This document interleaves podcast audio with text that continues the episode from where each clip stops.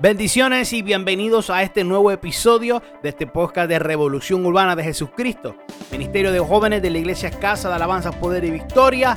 Espero que te sea de bendición. Gracias por conectarte. Síguenos en todas las plataformas y redes sociales y no olvides suscribirte y compartir este poderoso mensaje. Bendiciones. Vamos con la segunda parte de Me convertí y ahora qué. La primera parte hablamos sobre cómo identificar un ejemplo a seguir cómo miramos un role model, eh, eh, cómo podemos eh, ver, cómo podemos estudiarlo, qué cualidades debe tener, qué cualidades debemos buscar que tenga, para que entonces nosotros podamos encaminarnos.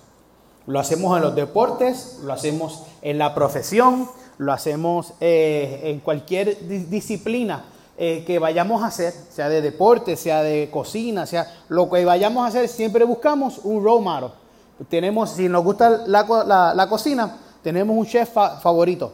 Este tipo, cada vez que cocina, a mí me gusta ver los inventos de él. Si nos gustan los deportes, tenemos jugadores favoritos. Tenemos centros de entrenamientos que, que, nos, que nos, gusta seguir en, las redes. Y, que, y entonces, así mismo, como cristianos, tenemos que buscar un role model para que nosotros podamos ir creciendo. Pero no solamente se queda allí.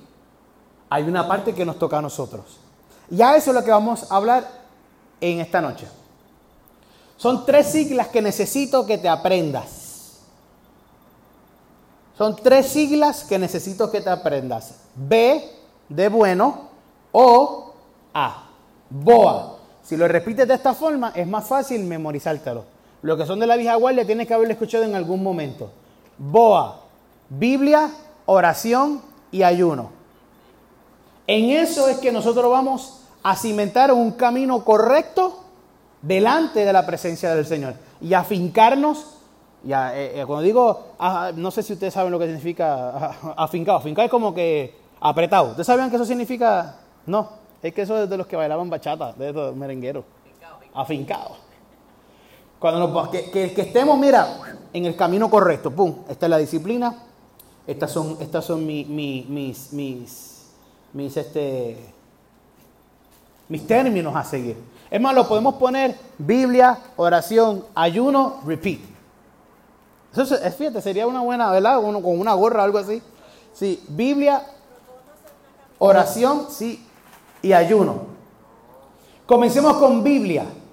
¿Qué es la Biblia? Ajá.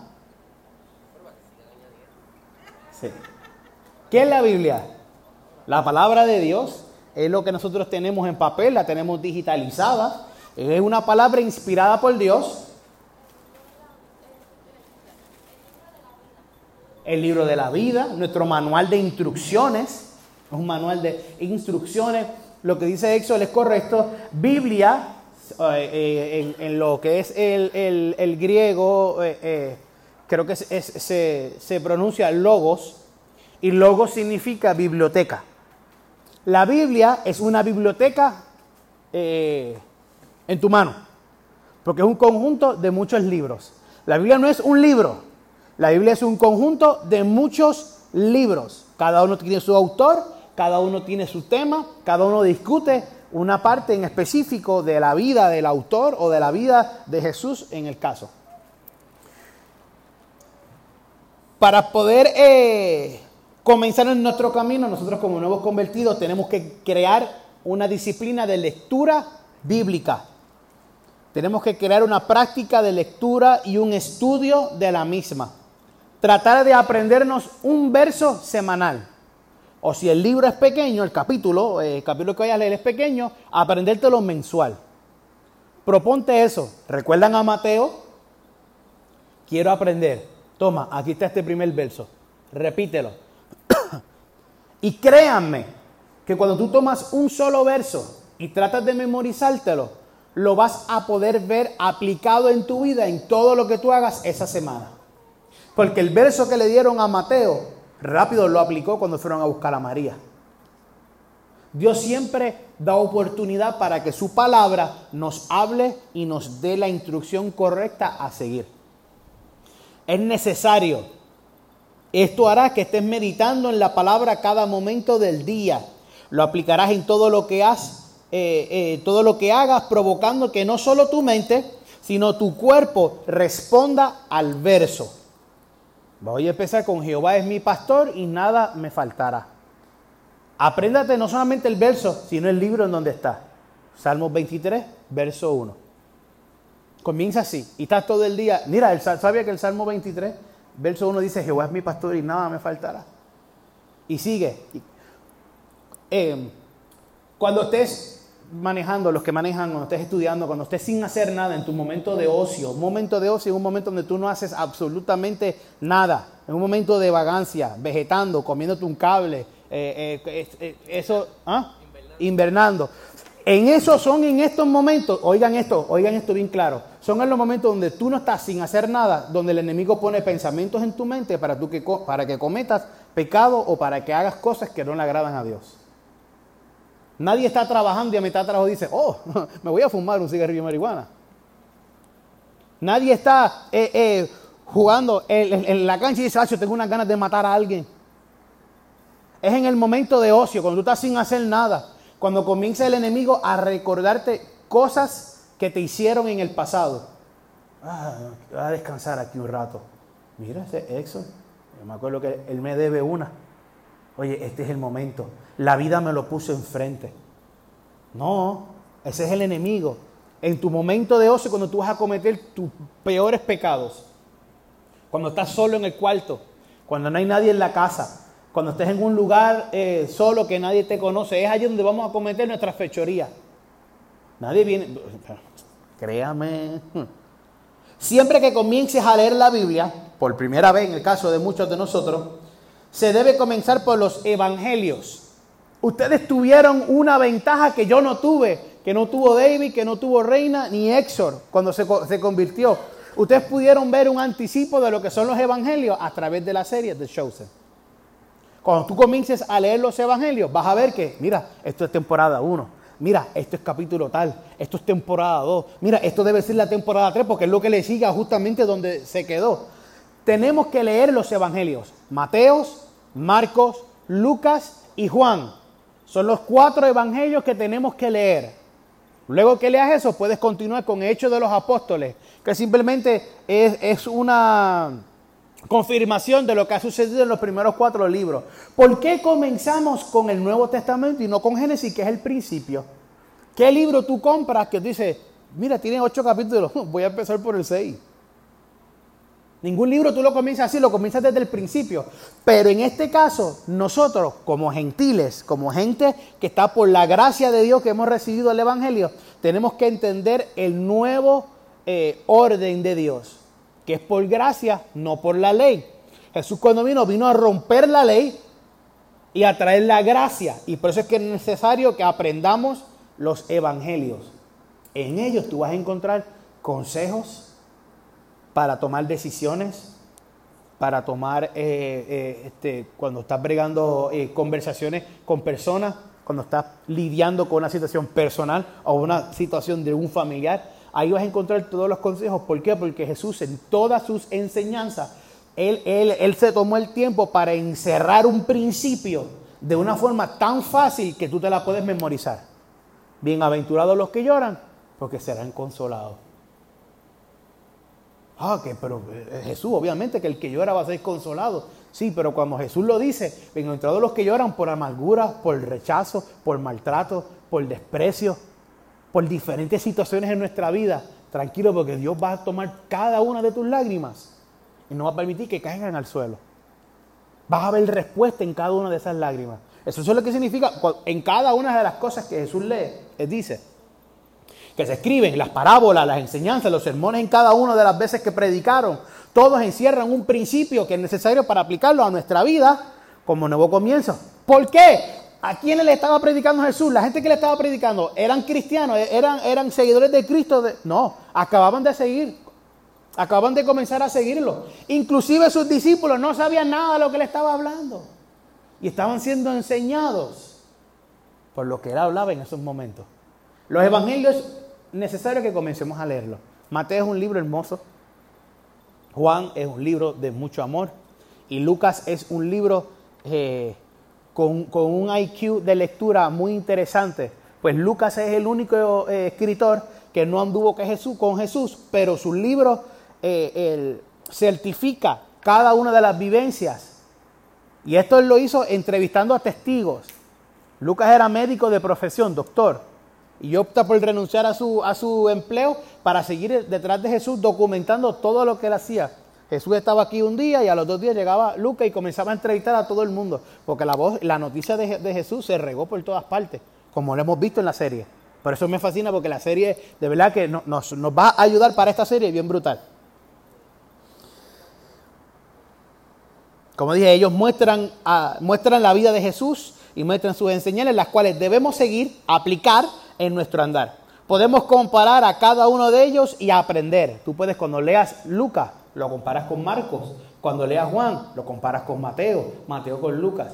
Mateo, Mateo, Marcos y Lucas son libros, ay, se me olvidó la palabra, que los tres hablan básicamente de lo mismo bien brutal. Juan es el único que profundiza en algunas cosas. Recuerde que Juan es nombrado, en hasta el momento donde estamos, no lo hemos visto así, pero Juan es nombrado como el discípulo amado. Se, la palabra dice que él se sentaba al lado de Jesús y recostaba su cabeza sobre su pecho. A esa confianza, así de cerca. O sea, él fue ministrado hasta en el, en el respirar de Dios. Primer paso, leer la Biblia semanal si no lo puedes hacer diario. Hay una aplicación que se llama YouVersion. Es una eh, aplicación brutal. Tiene un sinnúmero de, traducciones de la Biblia y tiene una, una, función que es el verso diario.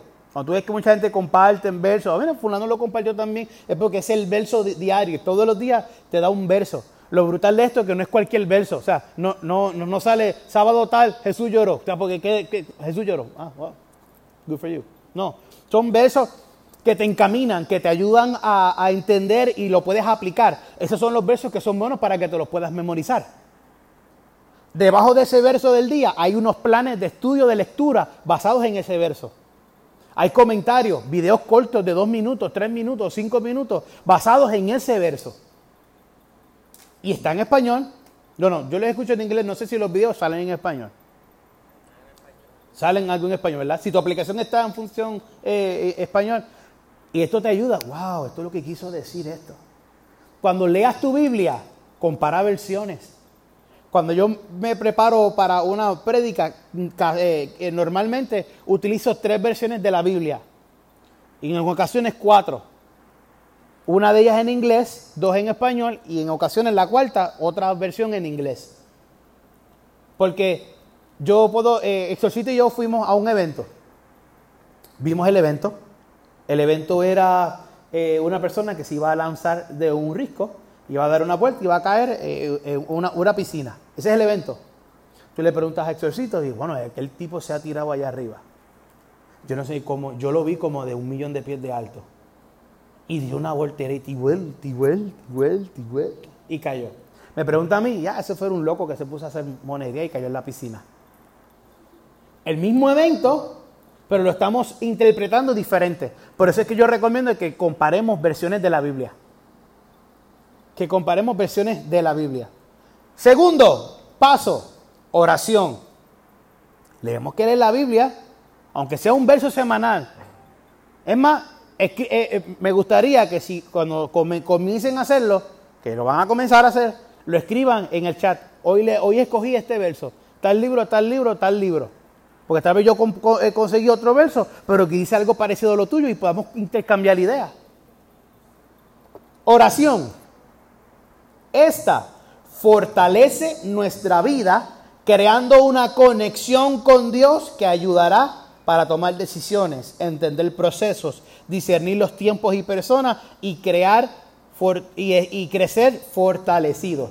En lo de la oración, eh, es, la oración fortalecerá nuestra vida creando una conexión con Dios que ayudará para tomar decisiones, entender procesos, discernir los tiempos, discernir las personas y crecer fortalecido. Recuerdan que el pasado viernes hablamos sobre la importancia de que la persona que yo voy a mirar como ejemplo tenga una conexión con Dios. La Biblia me va a crear una relación, porque yo no puedo tener una relación con Jay si yo no me siento y hablo con él. Ahora mismo yo no sé cuál es su comida favorita, yo no sé cuál es su color favorito, yo no sé cuál es su hobby favorito. ¿Qué relación puedo tener yo con él? Una superficial. Pero si yo me tomo el tiempo, oye Jay, ¿qué es lo que te gusta comer a ti? a, mí me, gusta el mondongo, algo que a los jóvenes no les gusta, el mondongo. A su animal le encanta, a mí no. ¿A ti te gusta? El... No, ¿verdad? Gloria a Dios por eso. Porque quiere decir que ninguna de las fiestas que nos inviten va a haber mondongo. ¿Le gusta, el, eh, eh, le, gusta el mondongo? Oh, qué brutal. ¿Sabe que a, mi esposa le gusta? ¿Y qué color te gusta? Pues a mí me gustan más los colores oscuros, porque pues, que si esto, que si lo otro. ¿Y, qué es lo que te gusta? A mí me gusta el arte, me gusta la tecnología, me gusta analizar las cosas, soy muy, muy, muy cuántico. Entro en una relación. Ahora, cuando yo comienzo a hablar más veces al día, que eso es la oración, a hablar con nuestro Dios, hablar con nuestro Padre Celestial, establezco una conexión. Si yo lo llamo todos los días, va, a llegar el punto donde va a haber un vínculo que el día que yo no lo llame, le habrá pasado algo a Antonio que no me llamó. No me envió un mensaje, dame enviar un mensaje. Hay una conexión. Uno se pone en alerta. La oración va a crear esa conexión con Dios.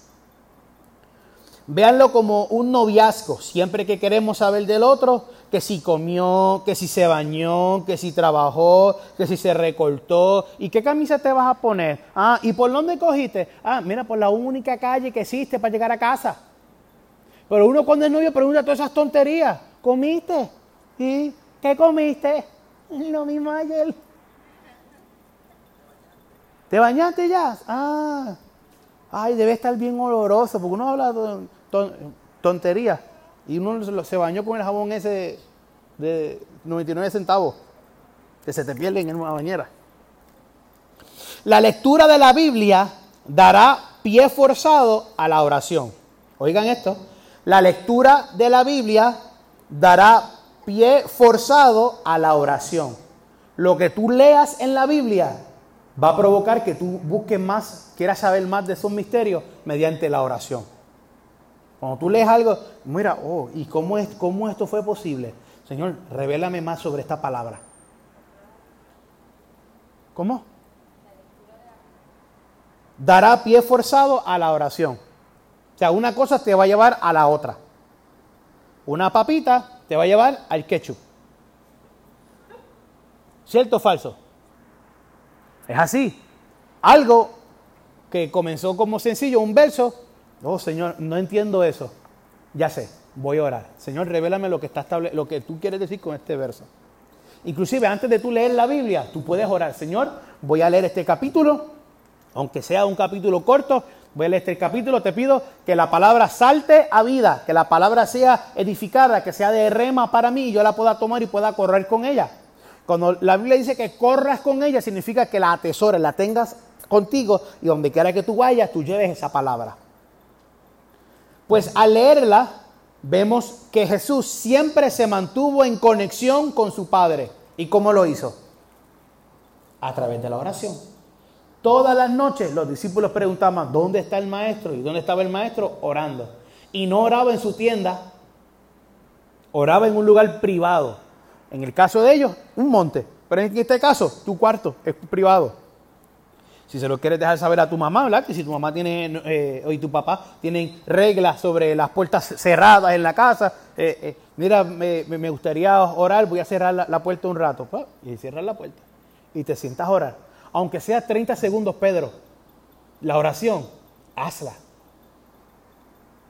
Uno no corre 10 millas en el primer día del yogueo. Uno no levanta 300 libras en un bench press en el primer día que llegaste al gimnasio. Nadie logra correr la carrera completa sin haberlo entrenado antes. Ora, poquitito. Si no sabes cómo orar, imagínate que estás hablando con él. Coge tu celular, Señor. ¿Qué es la que hay? ¿Comiste? ¿Te bañaste? Comienza en una relación con Él. La oración es lo que va a hacer que tú tengas esa conexión con Dios. Jesús siempre se mantuvo en conexión con su Padre. Nosotros al igual tenemos que estar conectados con Dios. La oración nos va a encaminar a querer descubrir los secretos de Dios, a querer sus dones y ver sus frutos reflejados, a buscar su rostro y oír su voz hablándonos. La Biblia entabla una relación y la oración conecta.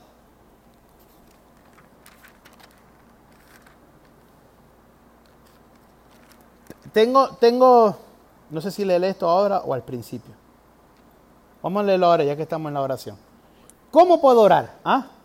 Ahora o al principio. Ahora o al final. ¿Cómo debo orar? ¿Alguno de ustedes sabe cómo orar? No hay una forma específica de orar. ¿Cuántos están de acuerdo con eso? No hay una forma específica de cómo orar, pero Dios nos enseñó cómo orar. Ambos están relativamente correctos. Porque la palabra condena las, las vanas repeticiones. ¿Y qué es una vana repetición? Padre nuestro que estás en los cielos, santificado sea tu nombre. Virgen María de la Guadalupe, llévalo a la gloria. Cuando tú repites algo, tú no estás analizando lo que estás repitiendo. ¿Cuántos de ustedes han cantado una canción y dicen, ya yo no sabía que yo me la sabía? Pues la estás repitiendo como lo loco. Ahora, una oración tiene un guía. No hay una forma, o sea, no hay un, un hey, esto, paso uno, levanta tu mano y comienza a dar vuelta. No, pero hay una, hay una pequeña guía y quiero que vayan conmigo al libro de Mateo. Vamos a utilizar a nuestro amigo Mateo, Mateo 6, versos 9 al 13.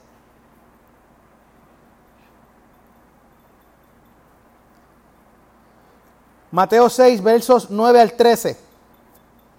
Voy a leer la nueva traducción viviente.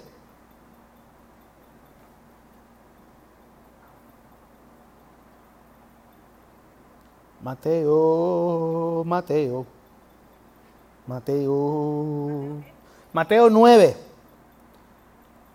9 al 13.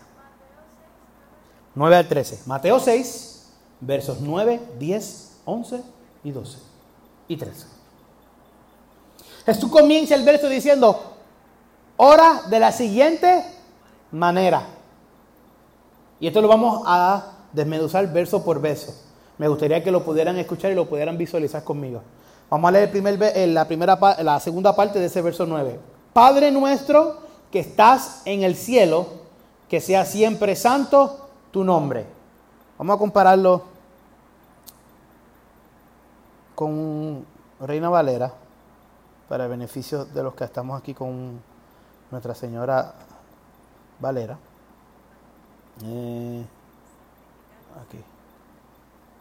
Vosotros pues oráis así, Padre nuestro que estás en los cielos, santificado sea tu nombre.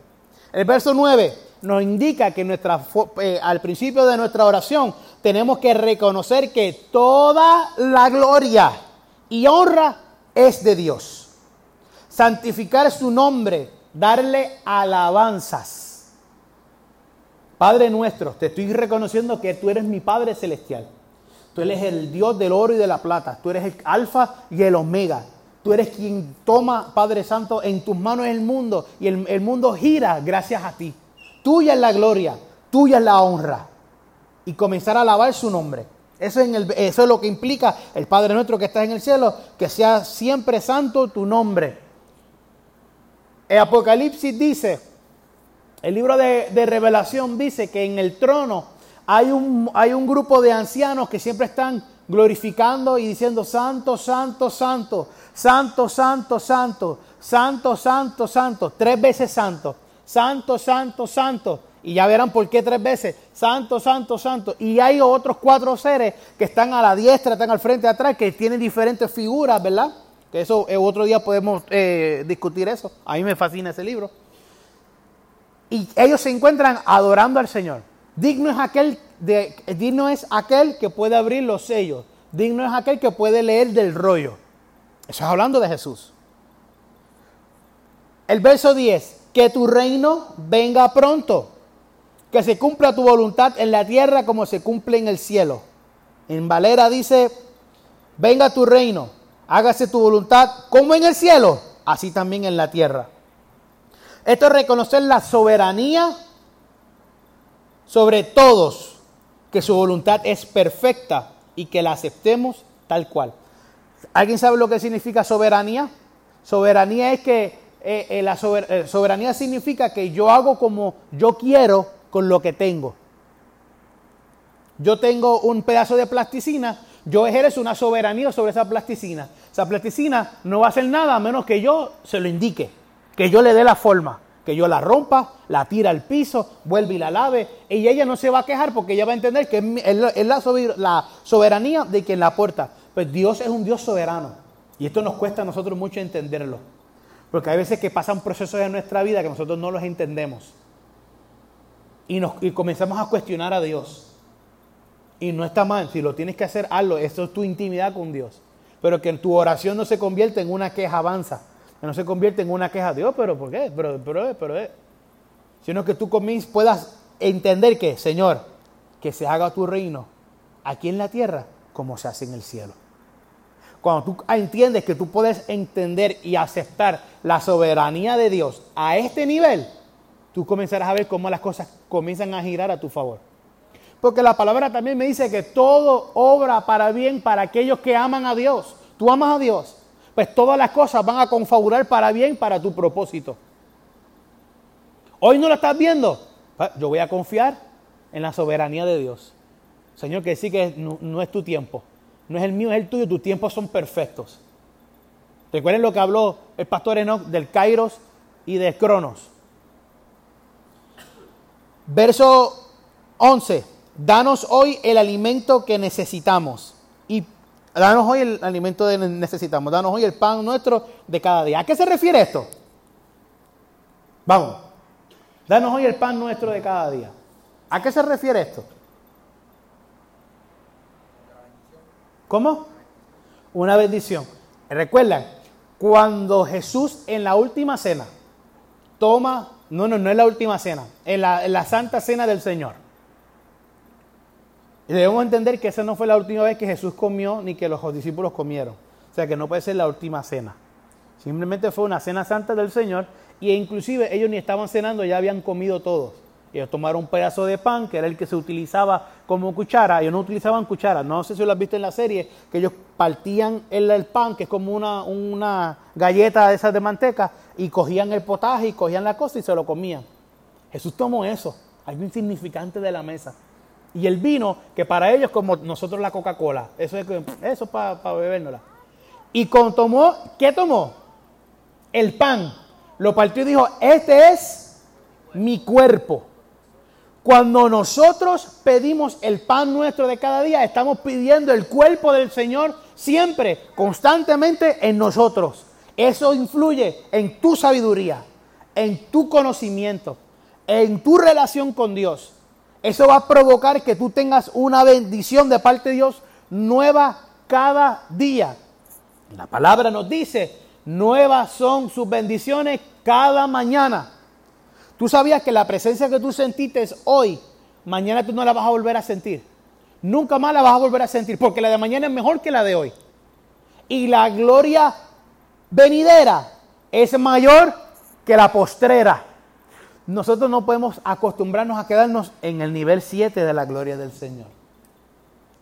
Y ese es y ese es el síndrome que más acontece en la iglesia. Gente que se conformó con simplemente convertirse y escuchar la predicación. No buscamos crecer dentro de la iglesia.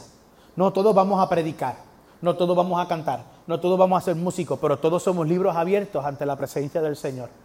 Allá afuera la gente nos va a leer, somos cartas abiertas como dijo Pablo. Allá afuera la gente nos va a leer, la gente nos va a ver, la gente nos va a escuchar y la gente nos va a juzgar conforme a nuestros actos y conforme al pan que tenemos nosotros para darle a cada uno de ellos. Danos hoy el pan de cada día. No es que te va a enviar una, una libre de pan de la casa de David allá. Para que te la comas con mantequilla y, y- qué sé yo. No, es el pan, es el cuerpo de él. No, solo, no, no, no- no lo habían visto así. Porque muchas veces leemos literal las cosas. Y Dios, ¿en qué parábola Dios habló literal? En ninguna. Siempre hay algo escondido. Por eso es que hay que leerla y estudiarla. Toma un verso, estúdialo. Si no entiendes, pregúntame. Pregúntale a Sulimán, pregúntale a David, pregúntale a la reina, pregúntale a alguien de, de- de la, de la iglesia que tal vez lleve más tiempo. Pregunta. Antonio, ¿a qué se refiere con Jehová es mi pastor y que nada me va a faltar? Que mientras tú seas oveja suya, todo lo que tú vas a necesitar, Dios te lo va a proveer. La gente entiende que Jehová es mi pastor, no me faltará, que no importa que yo brinque como cabra y me hienda por ahí para abajo, Dios va a estar conmigo. Negativo. Dios es mi pastor. Lo estoy reconociendo como mi Padre, Padre nuestro que estás en los cielos.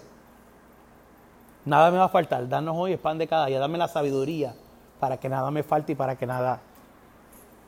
Toma ahí. Pregunta. Pregúntame. Yo he escuchado, ¿verdad? eh, pastores y mini- y ministros que dicen, ¿verdad? Y no sé cuán cierto sea eso, que las cosas a ti no te llegan porque no, sa- no, has or- no sabes orar bien, porque no oras bien. Cua- eh, eh, este, sí, la Biblia, eh, ah, o sea, sí, tiene que ver, porque no oras bien, porque no estás pidiendo con sabiduría.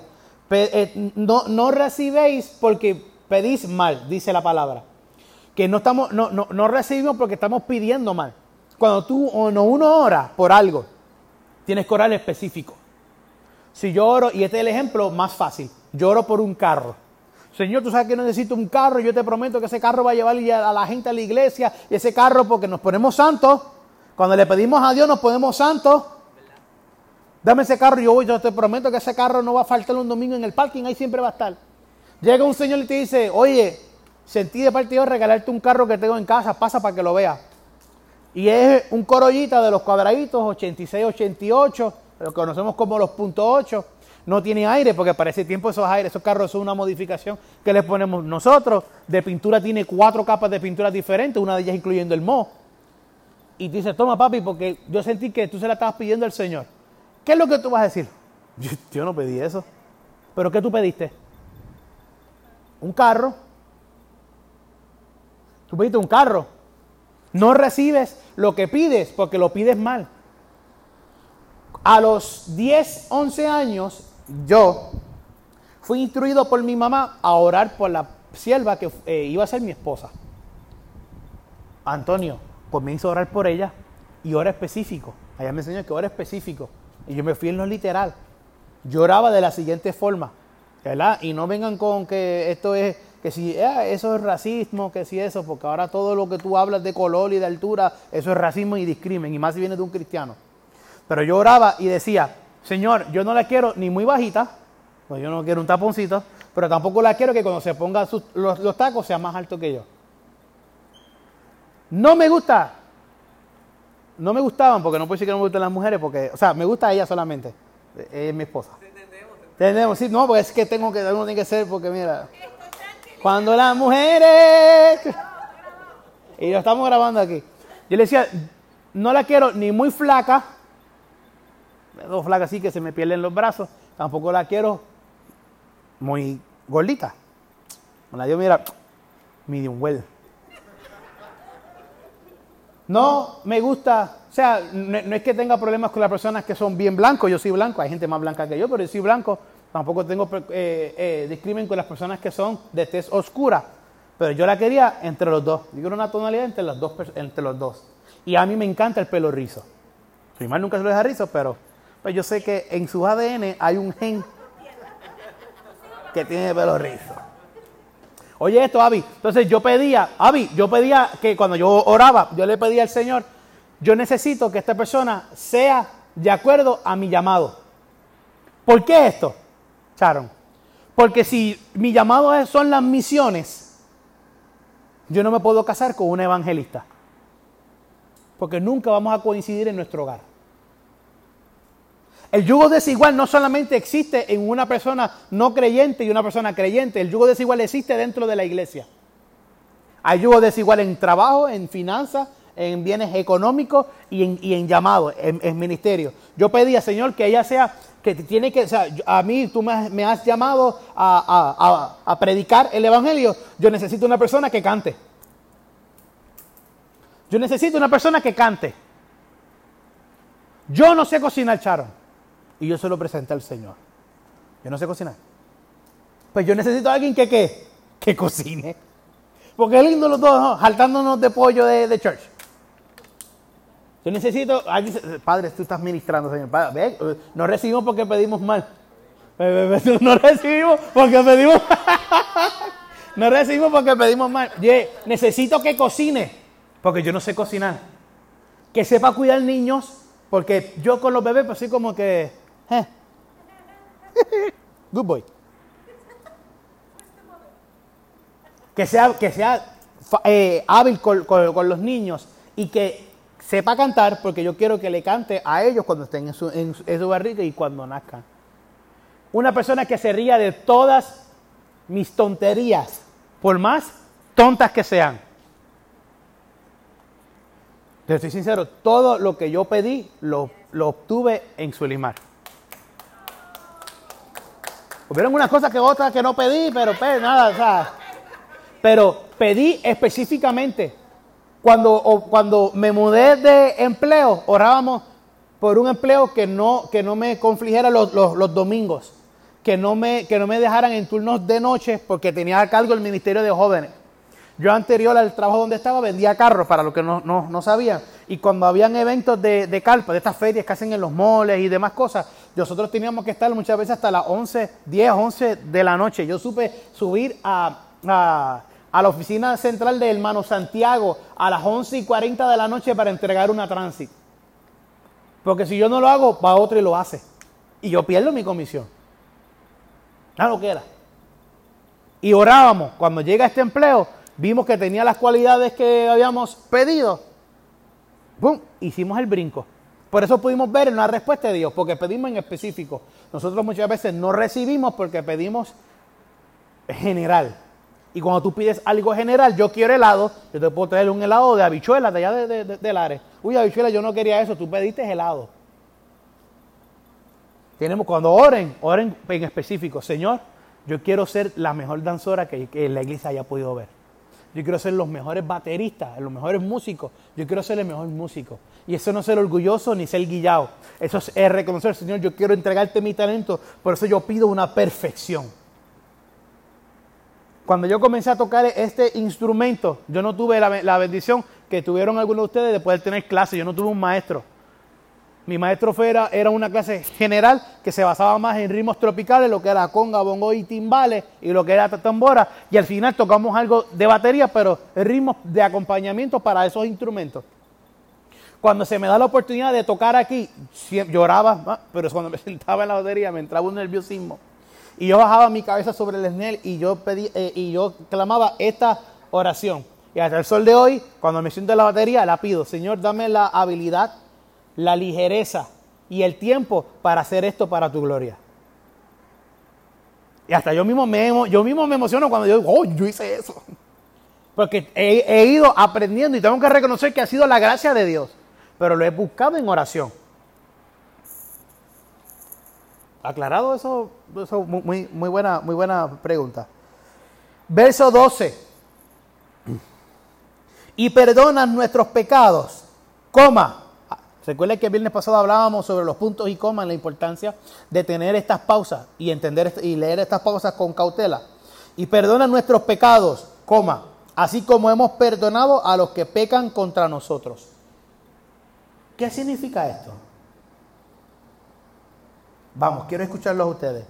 Y perdona nuestras deudas como también nosotros perdonamos a nuestros deudores. Deuda no es solamente financieramente, nuestros pecados. ¿Qué, ustedes entienden por esto? Me gustaría escuchar su, su perspectiva de este verso. Perdona nuestros pecados, así como nosotros también perdonamos a los que nos ofenden.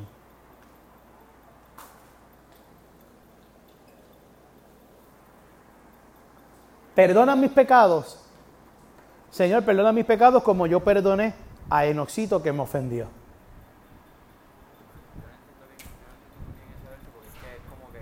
Es, es como un, un intento de, de, palabra. estás comparando a Dios contigo, como cuando debe ser O sea, esa es que un muy buen punto. Dios es un Dios soberano y no lo podemos eh, encajonar en nuestra mente. Pero cuando dice, perdona mis pecados como yo perdoné los de Enoxito. Si yo no perdono, si yo no perdono, si yo no perdono los de Noxito, Dios no me va a perdonar los míos. Ustedes se van a asombrar cuando lleguemos al cielo de la gente que se perdió en el infierno por no perdonar. Cristianos, hablando en lengua, danzando en el espíritu, predicando unos, palabrones aquí bien, bien brutal, haciendo milagros de, sanidad, eh, haciendo campaña y por tener una contienda, una sola de ellos, lo que te falta, una, una, con alguien de hace 45 años atrás.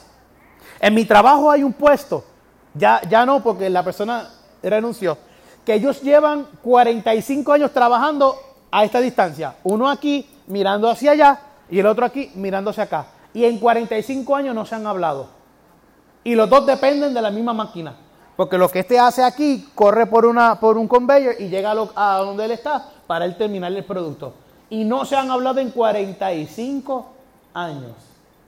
Yo una vez le dije a uno de ellos, yo, yo, yo me apuesto la próxima, el próximo cheque que tú ni sabes por qué tú estabas enojado con él. Ah, es que ese tipo es un, es un tal, tal, tal. No, no, pero ¿por qué tú te enojaste con él? Porque es más importante guardar el rencor y el odio. Y él me hizo, él me hirió, él me esto, él me lo otro, él me tiene que esto, él me tiene que pedir perdón. Él no se disculpa, pues yo tampoco me voy a disculpar. Pero déjame decirte que si tú no perdonas, Dios no te perdona a ti. Ahora, sabiendo esto, ¿cuántos de nosotros nos vamos para el cielo si Dios viene ahora mismo? Pizquitas de odio es lo único que el diablo necesita para reguindarse por tu pie mientras tú vas subiendo, me voy con él, y él te está jalando así para abajo. El odio hacia un padre ausente, hacia un tío, hacia un compañero de trabajo, hacia nosotros mismos. Te sorprendería la gente que se odia en ellos mismos. Ay, yo no quiero este pelo, yo no quiero esto. Mira, yo, yo sé que yo estoy chonchi, pero yo me amo así como soy. Mientras vengan camisas doble X, yo sigo, olvídate de eso. No, mentira, mi amor. Voy a rebajar. Vamos a orar por eso. No lo recibes porque estás pidiendo mal. Perdónanos, perdónanos de la misma forma que nosotros perdonamos a los que nos hacen mal. O sea, que si tú, si a ti te cuesta perdonar a alguien, tus pecados pudieran no ser perdonados. Porque también tenemos que reconocer la soberanía de Dios. Lo que tú dijiste que nosotros no podemos pensar que Dios, o sea, no, Dios lo va a hacer así porque pues, Dios es soberano, Él lo hace como Él quiere. Pero también es un Dios justo que no va en contra de su palabra. Si Él lo estipuló, Él lo va a hacer. Esto afecta, esto afecta a nuestra prosperidad. ¿Cómo esto afecta a nuestra prosperidad? Prosperidad es cuando tú tienes chavo, tienes bienes, tienes una casa, tienes un carro, un buen trabajo, tienes salud, tienes, tienes Netflix, lo que, lo que tú seas, lo que tú seas como próspero. Puedes comprarte todos los, chalecos que quieras, puedes comprarte todos los maones. A ustedes que les gustan los maones anchos, todos los maones anchos que ustedes quieran, de forever. Eso es próspero. ¿Cómo, ¿Cómo, el yo no perdonar va a afectar mi prosperidad y mi finanza?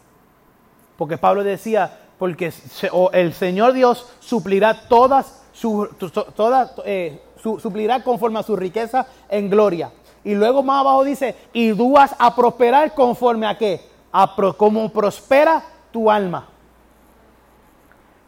Como prospera tu alma. Si yo no perdono, mi alma prospera.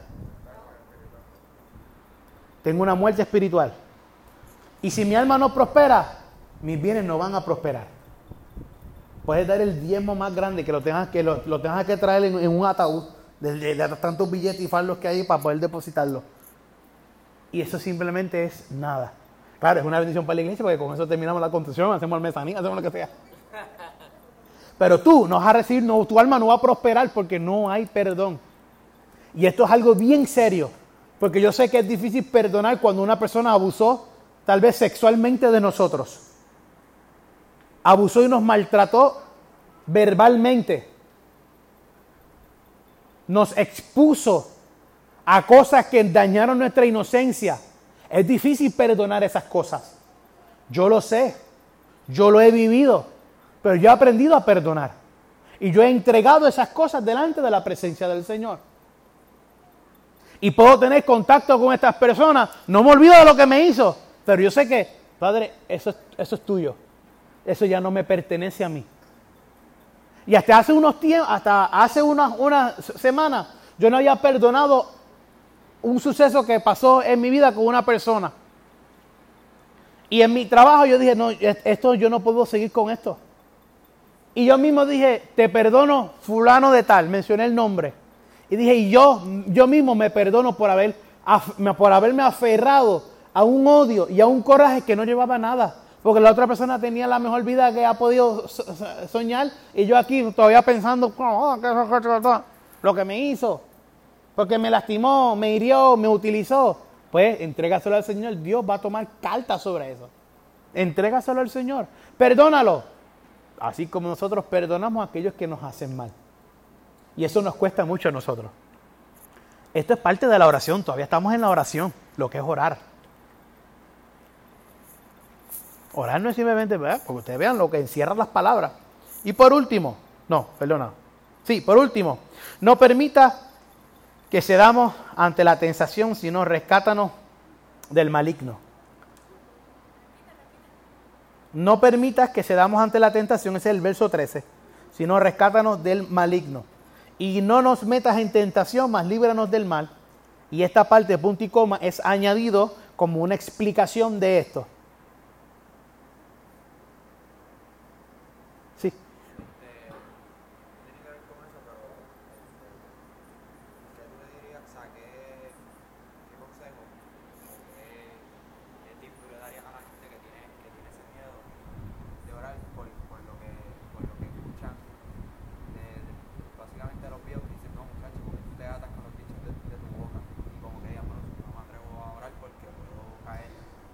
Pues ahí entra el conocimiento de la, de, la, Biblia, porque tú vas a pedirle a Dios lo que tú ves en la Biblia, lo que, lo que establece eh, la Biblia. El consejo sería, tú ora conforme a lo que tú sientas en tu corazón, pedirle a Dios.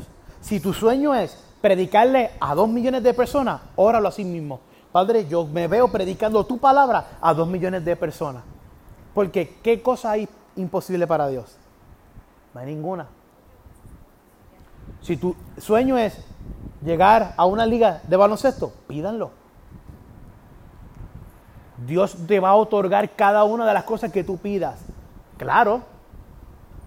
No importa todo lo que cueste. Van a haber cosas que nos van a costar. El yo ser el mejor jugador me cuesta horas extras en el gym, horas extras en la cancha, horas extras de disciplina, haciendo lo que otros no hacen doblando los tiros que todos hacen, doblando los, los, repeats que hacen las demás personas. Pero cuando tú vayas a orar, tú oras conforme a lo que Dios ponga en tu corazón en oxígeno.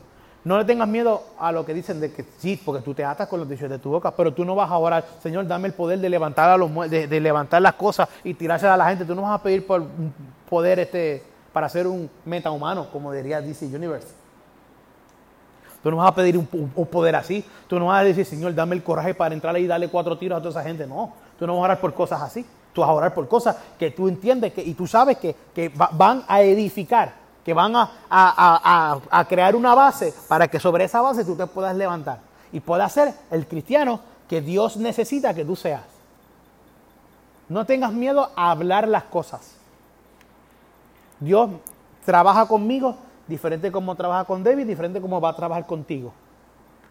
No tengas miedo a pedir lo que sea en oración, lo que sea, lo que sea, lo que sea. Necesito, créeme, lo que sea. Yo he orado por cosas que dicen, ¿tú oraste por eso? Sí, yo oré por eso. Y Dios me lo concedió. Para que tú veas.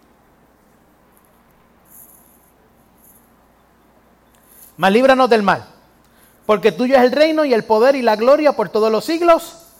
Amén. Esa parte ahí es añadida. Esa parte es añadida por el intérprete porque no todos los manuscritos tienen esa parte. Solamente lo tienen algunos como a modo de, explicación. ¿Alguien recuerda cómo comenzamos esta oración? Dándole qué? La gloria. ¿Cómo terminó la oración? Porque tuyo es el reino, el poder y la gloria. Comenzamos y terminamos nuestra oración reconociendo que tuya es la gloria, tuya es la honra y tuyo es el poder. Reconozcamos que Dios es todopoderoso y vamos a ver eventualmente en nuestra vida cómo eso se va manifestando en nosotros. Dando la fuerza para resistir al diablo, dice, eh, eh, líbranos de, eh, no, nos dejes, caer en tentación, mas líbranos del mal. Pero debemos entregar todas las adicciones a Él para que Él pueda ahuyentar al maligno. Yo no puedo ser adicto a drogas y le Señor, quítame esto de aquí, pero sigo yendo al mismo punto. Hay cosas que se toman un tiempo, hay transiciones y hay procesos donde yo tengo que ir alejándome, pero si yo no pongo de mi parte, Dios no lo va a ahuyentar. Porque Dios pone el querer como el hacer. Dios te pone el deseo de hacerlo y las fuerzas para hacerlo. Ahora, si tú dices, oh, yo lo he tratado 15 veces. Y el pastor nosotros lo ha predicado aquí. El autor de, eh, Chicken Soup for the Soul, Sopa de Pollo para el Alma, fue, el libro fue negado 35 veces por 35 casas editoras. Yo al tercero de le hubiese pegado fuego en la parte de atrás de casa. 35 no, Exor. 35 no. No. Es una porquería de libro. Sopa para el alma. ¿Qué, anormalidad es esa? 35 veces no. Y en el 36 la pegó en la luna. De los libros más vendidos a nivel mundial. No sé. ¿Por qué? Porque Dios le había dado una palabra. Dios le había dado. Y si Dios lo dijo, Dios lo va a hacer. Pero él, tiene, él tuvo que entregarle todo al Señor. Todos mis miedos, entrégalo y tú me vas a librar de las tentaciones. Yo estoy seguro que hubo gente, amigos de él. Papi, bota esa porquería. Escribe de, otras cosas, de, de ovni o de, de. Eso es lo que está pegado. Conviértete, conviértete en un coach de vida. Ya la gente no quiere consejero, quiere coach de vida. No quieren mentores, quiere un coach de vida. Busquemos las cosas del cielo, del reino. Teniendo en mente que si nosotros somos el causante de ese mal, podemos ser reprendidos y pensar que es el diablo el que nos está atacando líbranos del mal. ¿Y si el mal soy yo? ¿Y si el que está cometiendo las cosas malas soy yo? Ah, el diablo me está dando duro, papi. Estamos el Dios que te está diciendo negro, te tienes que enderezar. Pero tú no quieres aceptar que lo que teníamos en el cofre nos está perjudicando. Ya estamos terminando, estamos terminando. Y por último, el ayuno. Perdonen que me he tomado, este era mucho más largo. Y me tomé, ya llevo como una hora, yo creo. Ay, bien, Suleiman. Mucho más de una hora. Mucho más de una hora. Ayuno. Voy rápido. Biblia, oración y ayuno. Tranquilo, Maldonado está 24 horas. Biblia, oración y ayuno. Esta es una práctica olvidada y esta a mí me fascina. Oigan esto bien claro. Vamos a ir al vuelo de pájaro. Esta es una práctica olvidada y o mal usada. La misma consta de abstenerte de comer alimentos o ingerir líquidos que no sea agua, por un periodo de tiempo determinado. Un ayuno no puede ser de tres horas, porque nosotros pasamos ese tiempo y más sin comer cuando estamos en la escuela. Yo entro a las 7 yo no como hasta las 12, son cinco horas. Eso no es un ayuno. Yo estoy sin comer. Estoy, técnicamente mi cuerpo está en ayuno, pero el ayuno que estamos hablando aquí es un ayuno que nos acerca a Dios. No es el ayuno cuando yo me voy a sacar sangre en el laboratorio, no es el ayuno que cuando yo me levanté tarde seguí por ahí. No, yo estoy en ayuno. No, no estás en ayuno. Tú que levantarte tarde. Un ayuno, eso lo leí. Eh, igual puede ser lo suficiente. Recuerda que que un ayuno no puede ser de tres horas. No, normalmente no debe ser de tres horas porque ese tiempo tú lo pasas sin hambre. Pero igual puede ser lo suficiente para que Dios te hable. El ayuno no es levantarte tarde y no desayunar y seguir hasta el almuerzo. Como dije, eso es pasar hambre en el ayuno tiene que haber Biblia y tiene que haber oración. Igual el pasar hambre no es lo que te conecta con la presencia de Dios. El yo abstenerme del alimento no es que hace que no, Dios va a entrar en mí porque estoy enmayado. No, no, no, no. Lo que yo estoy haciendo es purificando mi cuerpo de todos aquellos deseos, de todas aquellas cosas que van a provocar que yo me quede aplatanado sin buscar de la presencia de Dios. Por eso es que hacemos ayuno. Cuando los indios iban a cazar y todas estas tribus primitivas iban a cazar, estaban días sin comer. ¿Por qué? Porque el pasar hambre agudiza tu audición, agudiza tu visión y agudiza tu olfato. ¿No sabías eso? Cuando tú estás enmayado, tú sales afuera, tacho, alguien está haciendo habichuela. Dios mío, pero qué rica. Pero cuando tú estás alguien, dices, qué peste tiene la vecina sofrita ahí en esa olla.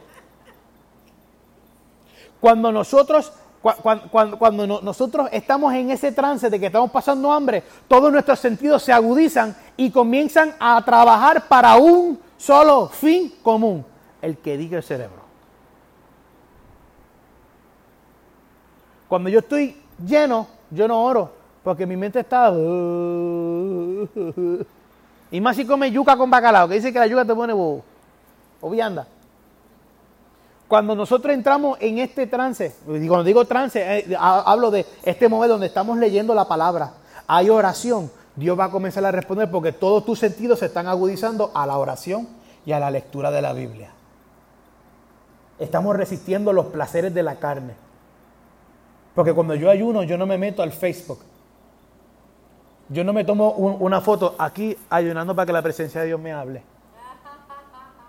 La misma Biblia dice que cuando orares y ayunares, entra en tu habitación, unge tu cabeza y luego lávate para que nadie sepa que estabas en ayuno. Hermano, el que tenga una petición me avisa porque el sábado voy para ayunar. Eh, primo, buena suerte. La misma Biblia dice que nadie sepa que tú estás en ayuno y que estás orando en tu habitación. Porque mi Padre que me escucha en lo secreto me va a recompensar en lo público. Más aquellos que oran en público, ya ahí tienen su recompensa. Porque se convirtió en una práctica de los fariseos de pararse en la esquina. Oh, Señor. Lo, lo- lo- vimos cuando fueron, mire, permiso, permiso. Y estaba el rabino. Oh, Señor, oh, Señor, oh, Señor. Para que la gente vea, wow, que mucho ora Antonio allá, mira cómo grita. Vea como becerro que va para el rico. Ah. Perdón. El ayuno tiene que haber Biblia y oración, igual que el pasar hambre. Si fuera así, todos los que pasan hambre fueran llenos de Dios. El pasar hambre no es lo que te acerca al Señor. Inclusive el ayuno te ayuda a bajar de peso, ¿sabías esto? Porque no estás comiendo, estás haciendo ayunos in- in- intermitentes. Provoca que el cuerpo consuma de su misma grasa.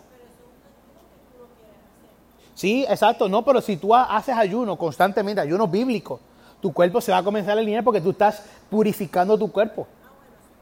Porque al yo no meterme ocho huevos con bacon y hash brown y café y jugo de China, o sea, cuando yo me vaya a orar, yo le voy a estarle, Señor, erutando todo, Señor, en el nombre de,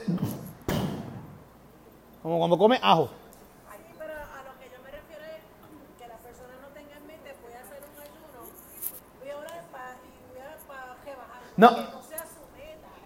pero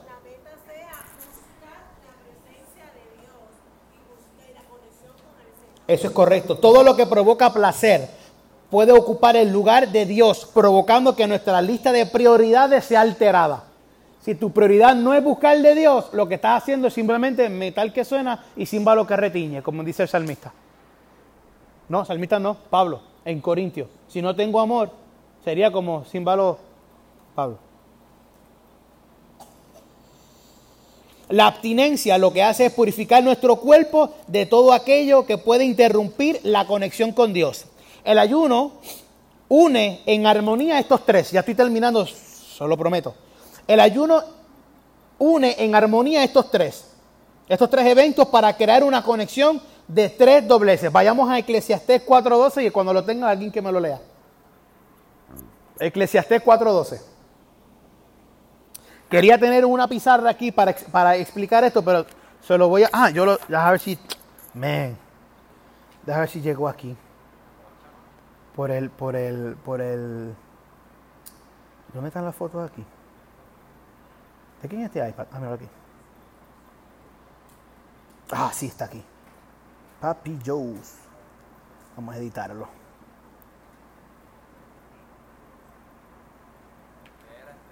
Eclesiastés 4:12. Cuando alguien lo tenga,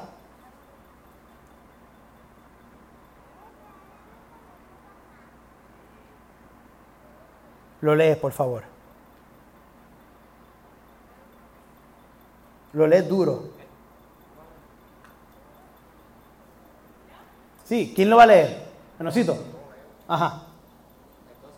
Del 12. Alguien que está solo puede ser at- atacado y vencido, pero si son dos, se ponen de espalda con espalda y vencen. Más todavía si son tres. Una cuenta triple no se cuenta fácilmente. Si uno va solo, lo pueden vencer. Si van dos, mucho mejor porque se ponen espalda con espalda y podemos vencer. Pero es aún mejor si están los tres. El tres significa armonía, nueva vida e integridad. Nosotros somos seres tripartitos. Cuerpo, alma y Espíritu. La Trinidad se compone de Padre, Hijo y Espíritu Santo. Los clavos utilizados en Jesús fueron tres, manos, manos, pies. Los días que Jesús estuvo muerto fueron tres días. Todo lo que tiene que ver con tres significa armonía, nueva vida e integridad. Y, el, y, el, y funciona de esta forma. ¿Ves cómo este ciclo dice Biblia, ayuno y oración y todos se entrelazan, pero en el centro está Dios? Si yo saco la oración, Dios no queda en el centro. Este dibujito ahí. ¿Cómo es? Diagrama de Ben. Pues ven para que lo veas. Diagrama de Ben. La Biblia, oración y, y, ayuno están entrelazados. Si ninguno de los tres se entrelaza, Dios no está. Cuando tú haces tres círculos y cada uno de, ellos eh, en el lado donde se van a tener un área en común. Eso es lo que dijo Genesis. Te están llamando, contesta. La camisa. ¿Entiendes? Tenemos Biblia, oración y ayuno y Dios está en el centro. ¿Por qué esto es importante?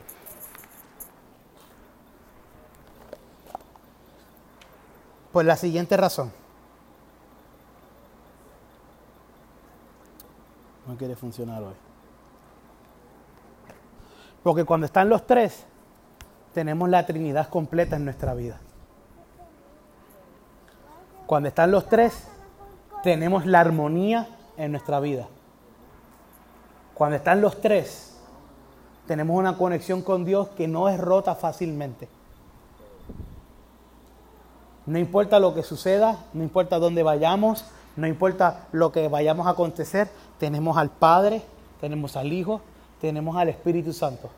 Tenemos la Biblia, la oración y el ayuno. Los tres son fundamental para comenzar una vida en Cristo.